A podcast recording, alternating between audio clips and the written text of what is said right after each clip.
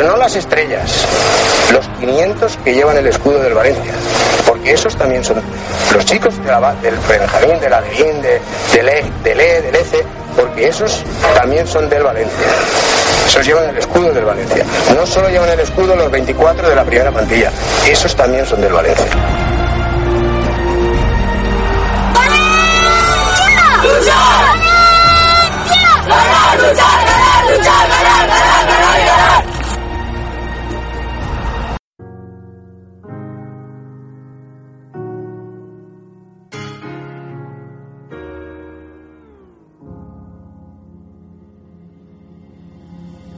Dites-moi d'où il vient, enfin je saurai où je vais.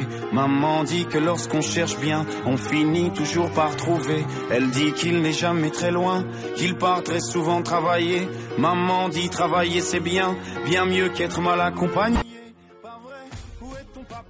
¿Qué tal? Muy buenas, bienvenidos a Rotum Estalla una semana más, la sintonía de la academia, la sintonía de la cantera valencianista en la Taroncha Deportiva, en la radio que le cuenta todo el futuro de nuestro fútbol, porque los sueños están para cumplirse, como cada viernes, toda la actualidad de la academia valencianista en la sintonía de la Taroncha Deportiva. 40 minutos de información y mucha la que tenemos que vertir en los próximos minutos en el día de hoy, porque la semana pasada hubo fútbol, pero también ha habido fútbol intersemanal en el parón, digamos, festivo de esta semana, de este 12 de octubre, en el que jugaron el Juvenil A y el Juvenil B. Ambos ganaron uno al Elche y otro al Alcira. Seis victorias, dos empates y una derrota el pasado fin de semana en los nueve partidos oficiales disputados en la Academia Valencianista. Estuvo la Taroncha Deportiva el pasado domingo en el derby disputado entre el Juvenil A y el Levante Unión Deportiva. Empate a dos se dejó empatar el equipo de Miguel Ángel Ferrer Mista y analizaremos ese derby del pasado 9 de octubre, del pasado día de la comunidad valenciana. Hay dos nombres propios que vamos a tratar también hoy en Rotum Estalla. El primero de ellos, de ellos es Ferran Torres, el extremo derecho del Juvenil A, del que vamos a hablar porque un servidor ha publicado un artículo sobre el extremo ideal, ya saben, en yosinoticia.es, ese artículo que pueden ver sobre Ferran Torres, del que vamos a hablar porque eh, lo hemos dicho siempre que hay que centrarse en los equipos, pero en este caso hay una individualidad que queremos analizar. Y otra muy importante, la de Fran Villalba, porque en el día de ayer, jueves, se produjeron reuniones, se produjeron novedades en torno a la renovación del futbolista, porque ha sido una semana en la que se ha precipitado todo a raíz de las informaciones surgidas desde Inglaterra. Mientras tanto, el Valencia Club de Fútbol, por cierto, entrenó ayer con el Juvenil A en un partido que le sirvió a Prandelli para probar su primer once de cara al partido frente al Sporting y Ojo porque tenemos dos encuestas abiertas desde el día de ayer. Una de ellas, la primera, ¿qué os parecería? ¿Entenderíais la marcha de Fran Villalba por 4 millones de euros? Y la segunda, ¿qué os parece que el Galatasaray haga debutar a un chaval de 14 años? Todo esto y además los partidos de este fin de semana, porque hay muchos y de muy buena calidad, se lo contamos aquí en Rotum Estalla, en la Tarocha Deportiva.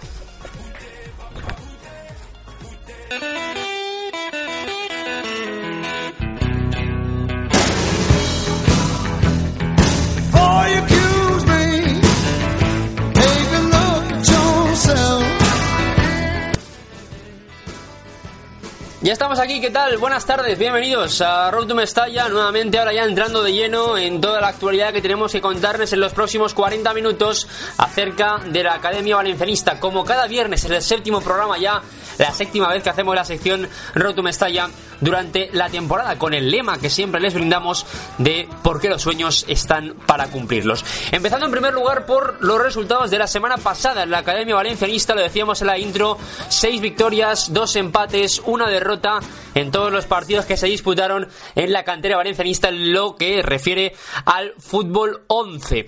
Y es que empezó la semana, digamos, empezó el fin de semana con victoria del Infantil A. Lo hizo esa victoria del Infantil A, pero antes de pasar a analizar el Infantil vamos desde arriba hasta abajo. Porque así como la semana pasada les contábamos que el Valencia Mestalla era líder de la categoría por no haber perdido ni un solo partido, el pasado domingo hizo el Atlético Baleares La Machada y consiguió vencer al Valencia Mestalla. De esta manera, primer partido que pierde el Valencia Mestalla en ocho partidos de liga. Lo hizo en la cancha del Atlético Baleares. 1-0 ese marcador en eh, el estadio del Atlético Baleares que supuso la primera derrota de los de Curro Torres y hace que bajen de la primera posición a la tercera. La primera la ocupa ahora el Club Deportivo Ebro, la segunda el Alcoyano, al que se enfrentó el Valencia Mestalla hace dos jornadas, y la tercera ocupada por el Valencia Mestalla. La cuarta por el Barça B, porque por segunda jornada consecutiva ha pinchado, o pinchó, mejor dicho,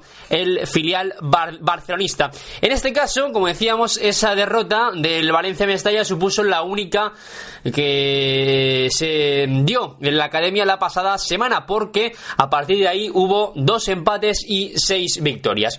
Uno de los empates lo cosechó el Juvenil A de Miguel Ángel Ferrer Mista, que como decíamos, empató a dos frente al Levante Unión Deportiva. Con el siguiente once formó con Emilio Bernard de bajo palos, línea de cuatro en defensa con Pepe García, con Carlos Badal, Mariano Koenig y Chimo Recha en defensa. Por delante Marcos Valero actuando de seis, escoltado por Pedro Pereira y también en esa zona por Gonzalo Villar, van de derecha para Ferran Torres, del que luego hablaremos, van de izquierda para Alberto Rabaso, autor del primer gol, y en la punta de lanza jugó Marco Farisato. Con esta alineación empezaba ganando el juvenil valencianista con ese gol que decíamos de Alberto Rabaso en un partido muy muy disputado con una intensidad muy alta que hizo que no hubiera demasiado fútbol en la ciudad deportiva de Paterna, pero a pesar de todo sí se aprovechó Alberto Rabaso de una oportunidad que tuvo, una diagonal que tiró hacia la frontal del área y con un disparo seco consiguió anotar el primero para el equipo de Miguel Ángel Ferrer Mista con un tanto que entró,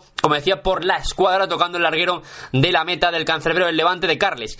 Posteriormente, ya en la segunda parte, de falta, un grandísimo gol de Luis Mirredondo que entró en la segunda parte, certificaba lo que era el 2 a 0 para el Juvenila y dejaba muy de cara el partido para los de Mista. Sin embargo, el Levante no perdió la cara al partido y un gol de Joel, el delantero centro del Levante, que por cierto tiene unas características muy buenas, un delantero muy bueno, destacó mucho en el partido y ya me venía hablando bien de Joel, el delantero centro del Levante Unión Deportiva, el juvenil del Levante, recortaba distancias, volvía a meter al Levante en el partido, el choque cambió por completo y al final acabó anotando el 2 a 2 el equipo levantinista en los pies de Cristian, el dorsal 10 del equipo Granota. Un equipo Granota que precisamente jugó la semana pasada en la Ciudad Deportiva de Paterna con el equipaje oficial que sacó para el día 9 de octubre en conmemoración de esa festividad con la señera, con la señera que lució en la Ciudad Deportiva de Paterna ante las cámaras, ya se lo decíamos la semana pasada, de Gol, del canal Gol que estuvo retransmitiendo y que va a retransmitir algunos partidos de la categoría juvenil de División de Honor a nivel nacional. La semana pasada tocó el Valencia Levante. Si no me equivoco, el miércoles pasado tocó un Granada Betis y muy probablemente las próximas jornadas, si hay partidos buenos en División de Honor, esté el gol para poder retransmitir ese partido. Así que, oye, para los amantes de la cantera, qué mejor oportunidad que aparte de seguirlo a través de nuestras redes sociales, a través del Twitter, nos preguntaban el otro día, ¿dónde hacen el partido? Decimos, bueno, aparte de la Taloncha Deportiva, en arroba la Taloncha Dep y en, nuestro, en nuestro Twitter y en nuestra página web también, www.latalonchadeportiva.es, aparte de ahí, pues también, ya saben, en eh, gol, como decíamos, y van a hacer más partidos seguramente durante la temporada. Al final ese empate a dos, al que hacíamos alusión, una pena porque titulábamos la crónica Se dejó empatar, se dejó remontar el partido, un partido que mm, en el momento en el que eh, anotó el 2-0 parecía casi sentenciado, pero como decíamos no perdió la cara el Levante y consiguió recortar distancias hasta empatar el partido, lo cual hace que ello ese empate acompañado de las victorias de los tres de cabeza de este pasado miércoles haga que la clasificación de la liga en división de los grupos séptimo esté con Valencia, Levante y Villarreal empatados a puntos. Todos esos equipos están empatados a puntos en eh, el liderato de la clasificación en División de Honor. Así que, pues muy apretada está esa zona de la clasificación. ¿Por qué? Porque el juvenil A valencianista, aparte del partido del pasado domingo, también jugó esta pasada semana, este pasado miércoles, mejor dicho, esta semana, este miércoles, hace dos días, en eh, lo hizo en la ciudad deportiva del Elche y consiguió también la victoria. Lo hizo por un gol a dos con tantos de Gonzalo Villar y de Marco Farisato. El gol de Marco Farisato fue prácticamente ya en el descuento, en el 87, llegando al final del partido, así que también con la heroica esa victoria del equipo de Miguel Ángel Ferrer Mista. Con este triunfo, decíamos, el juvenil A valencianista se mantiene en esa zona de la clasificación alta, empatado a puntos con el Levante y con el Villarreal, en lo que se presume una liga muy apretada en los próximos partidos. Solo llevamos ocho jornadas de liga, las del juvenil A, que por cierto, para completar la semana, lo decíamos en el sumario, en el día de ayer se entrenó con el primer equipo de Valencia para que Prandelli tuviera opción de probar su primer once con el 4 esto es uno que dispuso de cara al choque del próximo domingo frente al Sporting en el Molinón. Eso en cuanto al juvenil A de la pasada semana y de este miércoles que jugó la jornada 8, el sábado hizo la jornada 7. Mientras tanto, el juvenil B también jugó el pasado domingo y fue la noticia grata de la jornada venciendo en la ciudad deportiva del Villarreal por 0 goles a 2. Como decíamos, sin duda, la mejor noticia de, de la de domingo pasado, esa victoria por 0 goles a 2 del juvenil B, en este caso dirigido por eh, Javi Sánchez. Esa victoria que no hace sino pues darle una gran puntuación al equipo de Javi Sánchez con esos goles de Pablo Jiménez y de Alex Esteso. A ese partido, a esa victoria 0-2 frente al Juvenil B, hay que sumarle también posteriormente el partido disputado el pasado miércoles por parte del Valencia, por el Juvenil B de Valencia, que venció a la Alcira por dos goles a uno con gol de, de Antonio Jesús García y de Alexandre Caerol en propia portería. Ello le coloca primero en la clasificación al Juvenil B con 18 puntos, esta vez no empatado con el Villarreal y con el Levante, sino a dos puntos de diferencia del Villarreal, que es el segundo clasificado, tercero otro Levante con 16 y cuarto el Alboraya con 13. El Levante hay que buscarlo en la novena posición con 10 puntos. Generalmente, si analizamos el Levante no ha empezado del todo bien las ligas en prácticamente ninguna de las categorías, ni el juvenil B Evidentemente sí el juvenil A, pero tampoco el eh, cadete A, por ejemplo, que tampoco está ahí arriba en la clasificación. No ha sido el mejor arranque de liga para el Levante Unión Deportiva. Así que analizado lo que fue el partido del juvenil A en Elche, que sin duda fue la noticia positiva de esta semana, de esta jornada intersemanal,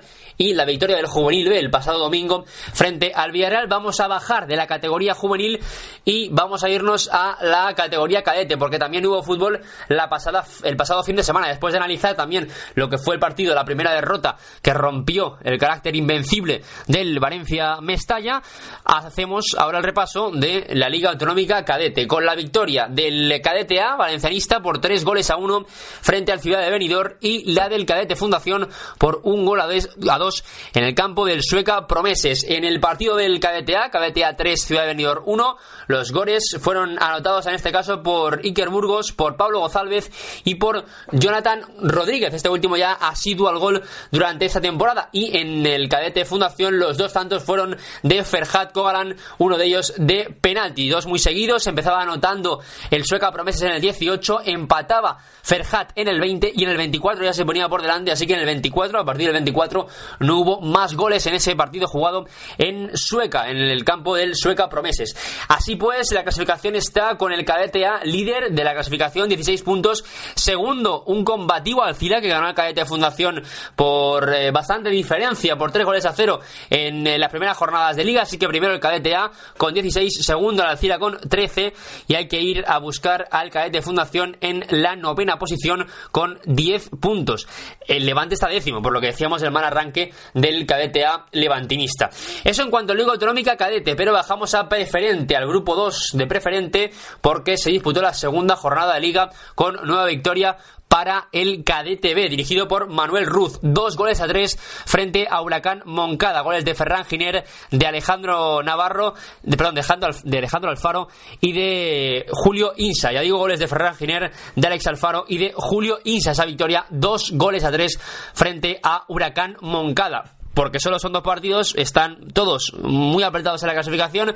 San José líder por diferencia de goles 6 puntos, segundo también el Cadete de 6 puntos de Valencia, tercero el Paterna con 6 y el resto ya no llegan a 6 puntos, están con 4 Mislata, Levante, Torrelevante, Sedaví, Benaguacil, Ribarroja y el resto de equipos. Así pues, vamos ya a la categoría infantil, Liga Autonómica Infantil, la victoria, en este caso el Infantila por 2 goles a 0 frente al Ciudad de Benidorm con algunos problemas en el partido y el Sueca Promedio Empató a uno, consiguió la machada frente al Infantil Fundación dirigido por José Luis Bravo. Los goles, en este caso del, eh, del Infantil a Valencianista, fueron por obra de Arnau García, ambos tantos el doblete del delantero del Infantil A. Y mientras tanto, el Infantil Fundación que empató a uno, el gol fue obra en propia portería de Samuel Domingo, del futbolista del Sueca Promeses. Así las cosas, la clasificación tiene al Villarreal líder con 18 puntos, segundo el Kelme con 16, tercero el Elche con 14 y cuarto el Infantila del Valencia con 13 empatado con Club Lavay, sexto el Levante y hay que ir a la octava posición para encontrar al Infantil Fundación de José Luis Bravo con 7 puntos en 6 partidos jugados, 2 victorias, un empate y 3 derrotas, 9 goles a favor y 10 en contra, así que ese cómputo general del golaveras de menos 1 en el global. Y finalmente el Infantil B consiguió también la victoria, lo hizo por, lo hizo por 0 goles a 3 frente a Huracán Con tantos de Patrick Brisa, de Ramiro Calorio y de Rubén Lillo. Esos tres goles que dieron la victoria al infantil B de Jorge López y que lo sitúan también al frente de la clasificación en el grupo segundo de preferente. Así que eso, esos fueron los marcadores de la pasada semana en la Academia Valencianista, con bueno, un balance positivo en cuanto a victorias, seis victorias, pero desde luego dentro de los nueve partidos no ha sido el mejor balance en un fin de semana para la Academia Valencianista. Aparte de los partidos oficiales, a los que ya hemos hecho mención, también ha habido un partido amistoso. Fue el pasado miércoles, hace dos días, entre el KBTB y la Fundación Marset. Empate a dos del combinado dirigido por eh, Manuel Ruz y que jugó ese amistoso, ya digo, en el campo 7 de la Ciudad Deportiva de Paterna el pasado miércoles. Repasado lo que fue ya el fútbol la semana pasada y los partidos de la semana en el día miércoles que se disputaron tanto el juvenil A como el juvenil B, vamos a pasar ya a analizar nombres propios.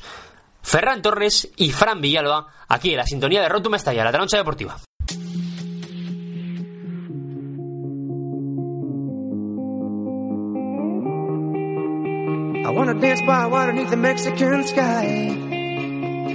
Drink some margaritas by swinging blue. Listen to the mariachi play at midnight. Are you with me? Are you with me? Seguimos en la sintonía de Road to Mestalla, en la troncha deportiva con toda la actualidad de la Academia Valencianista y como hemos dicho antes, lo prometido es deuda, nos centramos ahora en nombres propios. El primero de ellos, el de Ferran Torres, juvenil A Está en el División de Honor dirigido por Miguel Ángel Ferrer Mista y lleva tres goles en siete partidos. Es de Follos, de la generación del 2000 y eh, lo hemos apodado el puñal de Follos en esta semana después del artículo que publicaba un servidor efectivamente el día, eh, no de ayer, sino el pasado miércoles, mejor dicho, ese artículo que publicábamos en eh, yosinoticia.es titulado Ferran Torres, el extremo ideal puesto que, bueno, vamos a hablarles un poquito de Ferran Torres para que ustedes, bueno, pues eh, les entre también el gusanillo de, leer el, artículo, puesto que tenemos eh, un futbolista que tiene mucha proyección, mucha proyección en la Academia Valencianista. Es un asiduo de las categorías inferiores de la selección española. El pasado mes de septiembre fue convocado por primera vez con la selección sub-16 y después de numerosas convocatorias, finalmente fue convocado por la sub-17 este pasado verano, llegando a disputar, lo decíamos hace unas semanas, la fase de clasificación del Campeonato de Europa en Irlanda del Norte con la selección sub-17. Ya le llamó incluso Miguel Ángel Angulo para aquella prelista de la Youth League. Finalmente no acabó siendo de la partida en eh, la competición europea juvenil el año pasado, la primera vez que lo disputaba el Valencia Club de Fútbol. Pero lo que decíamos es de la generación del 2000, tiene 16 años, está jugando con chavales de 18, teóricamente dos años superiores, pero además siendo titular y siendo pieza importante, pieza clave en el juvenil A y no es este el primer año que Ferran Torres está jugando en eh, categorías superiores a las que le toca por edad, puesto que la primera vez que lo hizo fue en eh, el primer año de cadetes, cuando estaba en el cadete B, a final, a mitad de temporada, decidió la academia darle la oportunidad de subir al cadete A, de jugar partidos en Liga Autonómica ya, a pesar de ser el primer año de, de cadete más o menos como está haciendo ahora la fundación, pero realmente asentado en el cadete y el año pasado fue también una pieza clave del juvenil B que también dirigió Miguel Ángel Ferrer Mista, aunque a caballo también con el cadete. Tanto ese primer año como el segundo, el año pasado, estuvo a, cadete, a caballo entre los dos equipos, pero este este es un fijo en el juvenil A, donde, como digo, lleva tres goles en siete partidos. Y es que los goles son algunas de las características por las que destaca, aparte de los goles, evidentemente por su físico, por su habilidad, es, rápido, puede desbordar tanto por fuera como por dentro, pero eh, destacar esa faceta goleadora de un 7 porque es extremo derecho y a pesar de, ello, pues eh, tiene el don de llegar y cuando toca la, el área, cuando se acerca a la portería, crea peligro en, en la meta rival.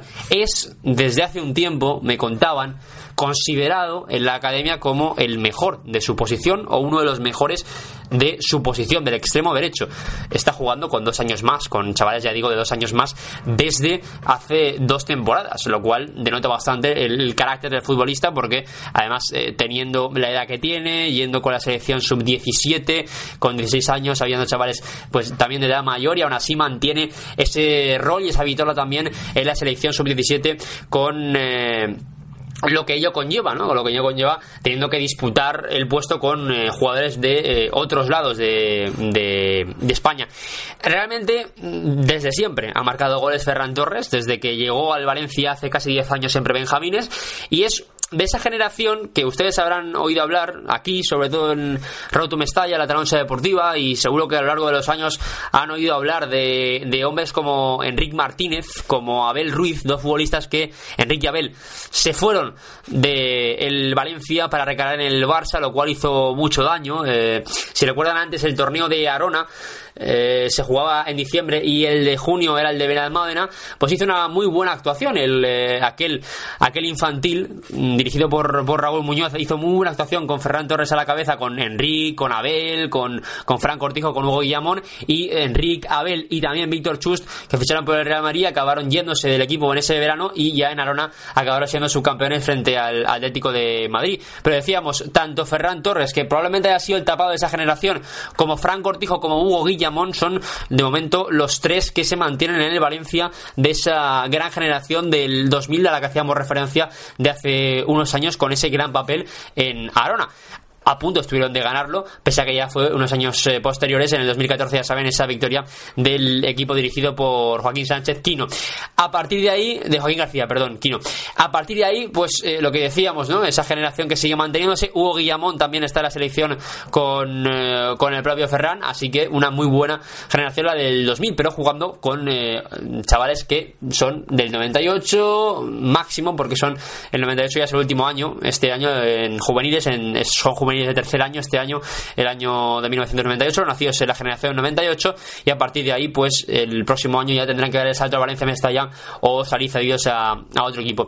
Hablando de Ferran, decíamos, mm, el tema es que todas estas características, todas estas características no han pasado desapercibidas para diferentes equipos a nivel nacional e internacional. El Barça y el Madrid suspiran por llevárselo y otros equipos también a nivel internacional. Fundamentalmente el Barcelona que mm, ha hecho varias intentonas durante los últimos años y el Real Madrid, pero la familia del futbolista han desechado la oportunidad, la última este pasado verano, a principios de verano, desechando la oportunidad de marcharse. Ahora mismo Ferran Torres es de los mejores pagados. Decíamos hace unas semanas, eh, bueno, pues eh, que no se podía hacer una excesiva inversión con Fran Villalba. Luego hablaremos del tema de Fran Villalba, pero es uno de los mejores pagados. Fran Villalba ya computa prácticamente como un eh, chaval prácticamente del primer equipo, aunque no sea así. Luego veremos las disquisiciones que hay al respecto, pero efectivamente Ferran Torres es de los mejores pagados. Ha habido renovaciones en las últimas semanas, meses que han podido desbancar ese puesto en el ranking, pero es de los mejores pagados. Antes era el mejor, ahora de los mejores pagados, eh, si no mantiene esa la de mejor pagado en, la Academia Valencianista. Firmó en 2016 su primer contrato como profesional, tiene mucha carrera por delante, Curro Torres ya ha pensado en él y si quieren saber más sobre Ferran Torres, porque les hemos contado un poquito a grosso modo de qué va el artículo, ya saben, en eh, yo soy noticia.es, Ferran Torres, el extremo ideal, es el título del artículo al que pueden entrar y consultar sobre el extremo del futuro, la banda del futuro que está desde luego asegurada para el Valencia Club de Fútbol. Otro puesto que quiere asegurar el Valencia Club de Fútbol es el de 10, donde suele actuar Fran Villalba de media punta, el futbolista que debutó con Gary Neville en eh, la primera plantilla del Valencia en un partido de Copa frente al Baracaldo. A punto estuvo de hacerlo en un partido de Liga frente al Fútbol Club Barcelona, pero el gol de Santi Mina le privó de ello y sí que lo hizo en un partido íntegro frente al Granada en Copa del Rey en Los Cármenes. Con Fran Villalba ya lo venimos comentando en las últimas semanas, es en estos últimos seis programas que hemos hecho, los programas que llevamos esta temporada, desde que comenzó la campaña 16-17, llevamos seis programas, en todos ellos prácticamente hemos hecho alusión a Fran Villalba, lo cual no le gusta, por cierto, a Lesanco. A Lesanco, que sigue prodigándose por los medios de comunicación, destaca que eso le hace mal al futbolista, le hace mal a Fran Villalba que, el hecho de salir a, la palestra tantas veces, ser eh, la comidilla, eh, por estar constantemente en la prensa, que cuando llega al vestuario con chavales, lo decíamos con Ferran, con Fran también pasa lo mismo, llega con, con hombres que son bastante más mayores que él. En el caso del Mestalla, sí, pero en el caso del primer equipo ya, mm, vamos, por descontado, ¿no? Cuando estaba con, con Neville, incluso con, con Nuno. Neville lo hizo debutar, eh, probablemente la pregunta será si con demasiada precocidad. El hecho de, debutar. Luego tenemos la encuesta sobre ese chaval del Galatasaray que ha hecho debutar el equipo turco a los 14 años. El problema está en la precocidad de un futbolista y en lo que después pueda llegar a, creer, a creerse el futbolista de que mm, tiene ya el puesto asentado, asegurado en la primera plantilla del equipo en el que debuta. Bien, Fran Villalba lleva este, esta temporada. El tema es que se han precipitado los acontecimientos durante esta semana porque a principio de la misma empezaba a vertirse información sobre el descontento, eh, evidentemente, de, de, Fran Villalba y de su entorno porque llevaba y lleva 108 minutos de 720 posibles en el Mestalla, desde luego una cifra mucho menor de lo que se esperaba. No es titular en el Valencia Mestalla. Y ello implica que haya descontento por su parte, desafección de cara al puesto que está teniendo en el Valencia Mestalla, porque se esperaba mucho más, sobre todo desde que se le hiciera creer por parte de Gary Neville y, y de Nuno que mm, ya podía ser un futbolista de la primera plantilla. Yo creo que el debate está ahí. No si tuvo que debutar en su momento, que probablemente el debutar contra el Baracaldo, contra el Granada en Copa del Rey no le hiciera ningún mal, pero quizás el hecho de tener que salir como revulsivo contra el Barça, probablemente no por el ego del futbolista, no me estoy refiriendo al ego del futbolista, sino, digamos, a lo que tú haces sentir a un jugador. En el momento en el que tú lo haces debutar, que le das la victoria importante, teniendo 17, 18 años, hay que saber manejarlo también y probablemente por los constantes cambios de entrenador, por los constantes cambios de dirección en la academia, por los constantes técnicos que han ido sucediéndose, técnicos en lo que se refiere a, gente especializada en la academia, pues eso no ayuda, evidentemente, a, a la formación de, de un futbolista. Entonces, el club cuenta con él, de todas, todas, pero considera, ahora mismo, Curro Torres lo considera así, que hay jugadores mejores por delante de él en el Mestalla, lo cual eh, llevan a que haya jugado solo 108 minutos en lo que llevamos de temporada. Es evidente que eh, hay un motivo por lo cual por el cual no ha jugado tanto. Aparte de que ya saben que eh, les hemos dicho muchas veces que mm, no solo con la calidad, yo creo que Curro Torres es consciente, piensa que hace falta un poquito más de trabajo por parte de, de Fran Villalba, por parte del 10 del Valencia Mestalla. Él, evidentemente, no entiende que no tenga tantos minutos y es evidente. Pero ya digo que es evidente por lo que se le había no prometido pero sí presentado como factible. Es decir mm, eh, había estado en la primera plantilla. Estaba entrenando con la primera plantilla. Se había presentado como factible el hecho de poder quedarse ahí a pesar de la juventud. Bien probablemente se hayan pagado esas prisas de subirlo al, al primer equipo tiene dos años más de contrato, hasta junio de 2018, y hablábamos de la renovación durante las últimas semanas y de la necesidad de renovarlo. Claro, y, a partir de entonces decíamos, bueno, si no, si no le renueva a Lesanco es cuando ya podemos empezar a analizar de manera quizás no positiva la gestión de Alessanco de este tema. Cuando ya se marchó Tony Martínez, pero según está prodigando en cada uno de los medios de comunicación a los que está atendiendo Alessanco, hay un derecho de tanteo, o en este caso un derecho para que Valencia vuelva a acoger al futbolista a Antonio Martínez, un derecho de, recompra. Así que bueno, eh, eso es lo que está comentando también Alessanco. Pero cerrando el paréntesis, volviendo a Fran Villalba, es lo que decíamos del proceso de renovación que venía alargándose en el tiempo, que había habido alguna reunión que otra, algún conclave, pero que las posturas estaban muy alejadas. Tan alejadas que el desmarque, los compañeros del desmarque Valencia publicaron esta semana las cifras que estaban moviéndose en la negociación. El Valencia ofrecía a Fran Villalba la cantidad de 400.000 euros anuales. 400.000 euros anuales era el salario que le ofrecía a Fran Villalba. Pongamos un jugador de la primera plantilla, Skodran Mustafi, estaba cobrando 700.000 euros netos. Evidentemente, lo de Fran Villalba serían brutos, pero para que se hagan un parangón del sueldo que se le estaba ofreciendo a Fran Villalba dentro de esta negociación. Y digo siempre estaba en imperfecto porque esta mañana, este, pues, perdón, ayer hubo una reunión, perdón, en, la ciudad deportiva de, de Paterna. Bien, 400.000 euros era lo que ofrecía el Valencia. Y 800.000, según las cifras de los compañeros del desmarque, es lo que pedía Fran Villalba. Es lo que pedía el entorno de Fran Villalba. Es lo que pedía el agente, la agencia de Fran Villalba. En las negociaciones, evidentemente, a las que no acude directamente el futbolista. Pero a lo largo de esta semana ya se venía hablando del interés del Fútbol Club Barcelona. Recuerdan que, según los compañeros del desmarque, estaría dispuesto a poner más de un millón de euros al futbolista. Otro paréntesis: a Pedro Chirivella se le ofrecieron 60.000 euros anuales. 60.000. Fue la contraoferta que le hizo al eh, Liverpool, que le ponía una cantidad mucho mayor de la que le ponía el Valencia, pero inferior de la que le ofrece el Valencia a Fran Villalba, inferior a los 400.000 euros anuales.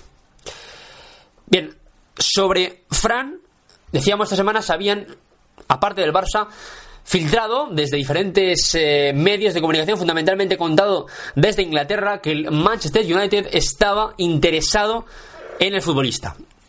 Y no solo eso, sino que medios ingleses confirmaron con Vicente Forés, es decir, el representante, uno de los representantes de Fran Villalba, confirmaron con Vicente Forés que eh, habían tenido contacto con el representante y que, según Vicente Forés, el Manchester United ya tenía conocimiento de la situación.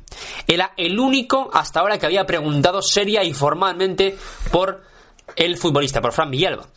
Claro, ¿qué pasa? El Barça probablemente confíe en no tener necesidad de dar un primer paso para conocer la situación. Primero porque probablemente ya conozca la situación por la tesitura de tener a Robert Fernández como director deportivo, que siempre tiene mucha relación desde hace tiempo, por razones obvias, con gente de Valencia, con gente del mundo del fútbol en Valencia. Entonces probablemente tampoco le haga falta conocer la situación en la que está Fran porque ya lo haga, de por sí. Ello implica que el, el sí que se ha eh, interesado por el futbolista y ha preguntado a Vicente Forés. El Valencia no ha recibido ninguna oferta oficial por el futbolista un futbolista que tiene una cláusula de 4 millones de euros. Es la cláusula ahora mismo que tiene Fran Villalba. Entonces, les hacíamos una pregunta. El pasado miércoles les hacíamos una pregunta a través de nuestra cuenta de Twitter. Una encuesta que ha tenido 100 votos hasta ahora y que las respuestas han sido las siguientes. Les preguntábamos, ¿entenderías la marcha de Fran Villalba por los 4 millones de euros de la cláusula? Y había cuatro opciones. Sí, buen precio, los 4 millones. No, demasiado barato, esos 4 millones. No, porque triunfará aquí. No lo llevaría a ningún sitio porque triunfará aquí, seguro. O la cuarta opción que era que salga cedido. A todo esto, Fran tiene ofertas de equipos de segunda división española. Y habría muchas, muchas opciones de que si Fran no sigue ahora mismo, mm, mejor dicho, no tiene los minutos que quiere, sigue teniendo los pocos minutos de los que cuenta, probablemente acabe yéndose cedido a un equipo de segunda división en enero. Bien, la encuesta acaba de la siguiente manera. Ustedes han dicho un 55% de los votos dicen que salga cedido. La mayoría apuestan por que Fran Villalba salga cedido del Valencia Club de Fútbol en la encuesta que le hacíamos el pasado miércoles a todos ustedes en la Taroncha Deportiva, en arroba la Taroncha Dep, en nuestro Twitter. El 55% abogaba por que saliera cedido. El 18 apostaba porque triunfará aquí. El 16% alegaba que sí, que es buen precio, y solo el 10% consideran que 4 millones de euros es demasiado barato por Fran Villalba. La conclusión de la encuesta es, ustedes apuestan por, por Fran, apuestan porque salga cedido, apuestan porque después de salir cedido triunfará aquí, y no tienen ni siquiera la opción en la cabeza de que salga Fran por los 4 millones de euros. No les parece demasiado barato, algunos de ustedes les parece buen precio, pero prefieren, de todas, todas, que triunfe aquí. Incluso piensan que si sale cedido a un equipo de segunda división puede acabar triunfando en el Valencia. En el día de ayer, según contaban los compañeros de gestión a Radio Valencia, tiempo de descuento, había una reunión había una reunión en la ciudad deportiva de Paterna, en el seno de la academia, entre los agentes de Fran Villalba y José Ramón Alesanco, para volver a acercar posturas después de toda la información vertida a lo largo de la semana, que ha obligado a Valencia a ponerse las pilas, sobre todo por los intereses que vienen de equipos ingleses, para no repetir esa situación a la que hacíamos alusión con anterioridad de Fran Villalba, de, perdón, de Pedro Chiribella, para no repetir esa situación que está desde luego en el debe de Amadeo Salvo dentro de su gestión cuando era acompañado por Rufete en la Academia Valencianista. Pero bueno, realmente fue más cosa de, Amadeo Salvo que fue quien llevó las negociaciones, intentó llevar las negociaciones porque hay que llegar a la hora, a las reuniones para llevar una negociación bien, pero bueno, eso es aparte, ya no vamos a volver a, aquello, ¿no? Pero efectivamente para intentar de alguna manera, intentar de alguna manera eh, que no pase lo mismo con eh, Pero Chiribella que con Fran Villalba, que no sea la misma situación, ni siquiera, pongamos por caso, la de Isco, que también está en el debe, desde luego, de, de una Emery. A partir de ahí está la información que podemos contarles al respecto de Fran Villalba, al respecto de, bueno, Ferran Torres, al que hemos hecho alusión, pero sobre todo de Fran en ese proceso de renovación que llevamos siguiendo hace tiempo. Estaremos pendientes en nuestro Twitter, en nuestras redes sociales, en nuestra página web, les contaremos al detalle todo lo que suceda en la renovación de Fran Villalba, porque es importante ya digo, por el mero hecho probablemente de que haya debutado en el primer equipo y de que demuestre, demuestre la calidad que tiene el, jugador del, del Cabañal. Así que después de analizar nombres propios, después de analizar nombres propios, vamos a cerrar esta sección de, de medios, digamos, por llamarla así, eh, de, de Roto Mestalla, antes de irnos a repasar lo que van a ser los partidos de este próximo fin de semana. Repasando, mm, para cerrar esta sección eh, de esta parte de la sección de de la academia, hemos hecho alusión a, Ferran Torres, hemos hecho alusión a Fran Villalba y les hacíamos una encuesta más. Aparte de la encuesta de, de Fran Villalba, les hacíamos la pregunta, por curiosidad más que nada, de qué les parecía si les parecía precoz que un futbolista, un chaval de 14 años, debutara con el primer equipo. Un chaval de 14 años, ahora mismo, infantil de segundo año, ¿Lo ven ustedes normal que debute con el primer equipo del Galatasaray? Bueno, pues estas han sido sus respuestas. La encuesta, la pregunta de la encuesta era simple. La pregunta era ¿Qué te parece que el Galatasaray hiciera debutar a un chaval de 14 años? Bien, parece que no hay una decisión clara. El 50% apuesta por que les parece bien que debute, si tiene las cualidades oportunas, le parece bien a la gente que debute. Y el otro 50%, es decir, mitad y mitad, apuesta por porque está mal que debute un chaval con 14 años porque lo considera demasiado precoz. Así que así está la situación en esta encuesta. Por curiosidad, simplemente nos llegó esa información a lo largo de la semana. Ya hace tiempo de la información, no es de ayer tampoco, pero eh, queríamos hacerles esa pregunta por curiosidad al respecto de qué, pensaban ustedes sobre el chaval de 14 años que debutó con el Galatasaray. Así que repasados los nombres propios, vamos ya a centrarnos en los partidos de este fin de semana. Nueve partidos oficiales en el seno de la Academia Valencianista. When your legs don't work like they used to before. And I can't sweep you off of your feet. Pues vamos ya para cerrar la sección Road to Mestalla en la Taroncha Deportiva a repasar lo que van a ser los partidos de este fin de semana en la Academia Valencianista. Empezando en primer lugar por el Valencia Mestalla. Ojo, alarma. Sábado, Juega el sábado, no el domingo, sábado 12 de la mañana, mañana a las 12, Ciudad Deportiva de Paterna, Valencia Mestalla, Mallorca B. Apúntenlo, no se confundan. Sábado 15 de octubre, 12 de la mañana, Valencia Mestalla, Mallorca B para intentar recuperar el liderato contra el Collano, contra el Ebro, que juegan fuera de casa y hay que aprovechar la oportunidad. El juvenil A de Miguel Ángel Ferrer Mista va a jugar la octava jornada de liga este próximo sábado, mañana a las 7 de la tarde, en la Ciudad Deportiva de Paterna, frente al Albacer. Ese partido, mejor dicho, al Albacer, el partido contra el Albacer, juvenil A contra el Albacer, jornada 8 en División de Honor, grupo séptimo, para intentar deshacer ese triple empate que hay en cabeza en ese grupo de juveniles. Mientras tanto, el equipo de Javi Sanchís, el juvenil B, va a jugar domingo a las 4 de la tarde en la Ciudad Deportiva del Alcoyano frente al equipo de Alcoy. Alcoyano Juvenil B, jornada 8 en Liga Nacional, grupo octavo. En Liga Autonómica Cadete, el Cadete va, va a jugar este fin de semana después de ganar al Ciudad de Benidorm el pasado, va a jugar este frente al Ideya, un equipo recién ascendido este año a Liga Autonómica. Lo va a hacer en la jornada 7, el sábado, mañana a las 11 de la mañana en la cancha del Ideya. Mientras tanto, en el otro partido de Liga Autonómica Cadete, el Cadete Fundación de Emerson Esteve va a jugar en casa frente al Club Lavay, también está clasificado arriba, haciendo la machada este año el Club Lavay frente al Cadete Fundación ese partido a las 12 eh, de la mañana del día de mañana, sábado, sábado a las 12 de la mañana, Cadete Fundación frente a Lavay, jornada séptima Liga Autonómica.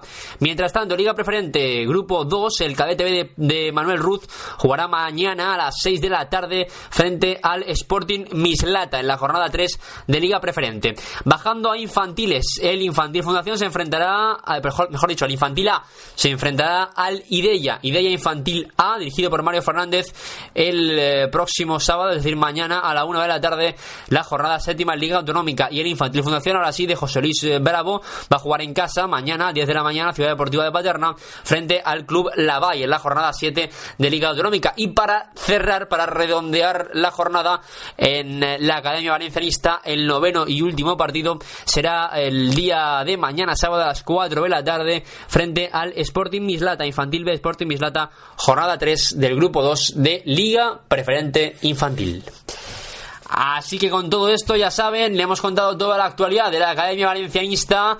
Durante 40 minutitos, toda la actualidad, toda la información sobre Fran Villalba, sobre nombres propios, sobre la jornada pasada, sobre esta semana, volcados como siempre, 100% con la Academia, porque es el futuro de nuestro fútbol, no nos cansamos de repetirlo. Y porque los sueños están para cumplirlos. Ya saben, tienen el artículo de Ferran Torres en yosenoticia.es y toda la información porque ustedes ya no dudan de que es así, en la deportiva.es. Toda la información en la deportiva.es. Y a diferencia de otros, estamos, estamos allí, estamos en la ciudad deportiva de Paterna contándoles todo lo que pasa el minuto a minuto. Vamos a estar contándoles el minuto a minuto el directo de los partidos del Infantil Fundación y el Cadete Fundación frente a los equipos a los que se enfrentan en este caso al Club Lavay. Esos partidos del Cadete Fundación y del Infantil Fundación frente al Club Lavay se los contamos este fin de semana en directo a través de nuestro Twitter y las crónicas en la deportiva.es durante todo el fin de semana. Porque los sueños están para cumplirlos. De quien les habla, de Iván Herraiz. Ya saben que pueden seguirnos a través de nuestro Twitter, arroba dep y en nuestra página web www.latalonchadeportiva.es. Como siempre, como cada viernes, como toda la vida, viva la radio. pero no las estrellas, los 500 que llevan el escudo del Valencia, porque esos también son los chicos de la, del Benjamín, de la de, del E, del E, del ECE, porque esos también son del Valencia. Esos llevan el escudo del Valencia. No solo llevan el escudo los 24 de la primera plantilla, esos también son del Valencia.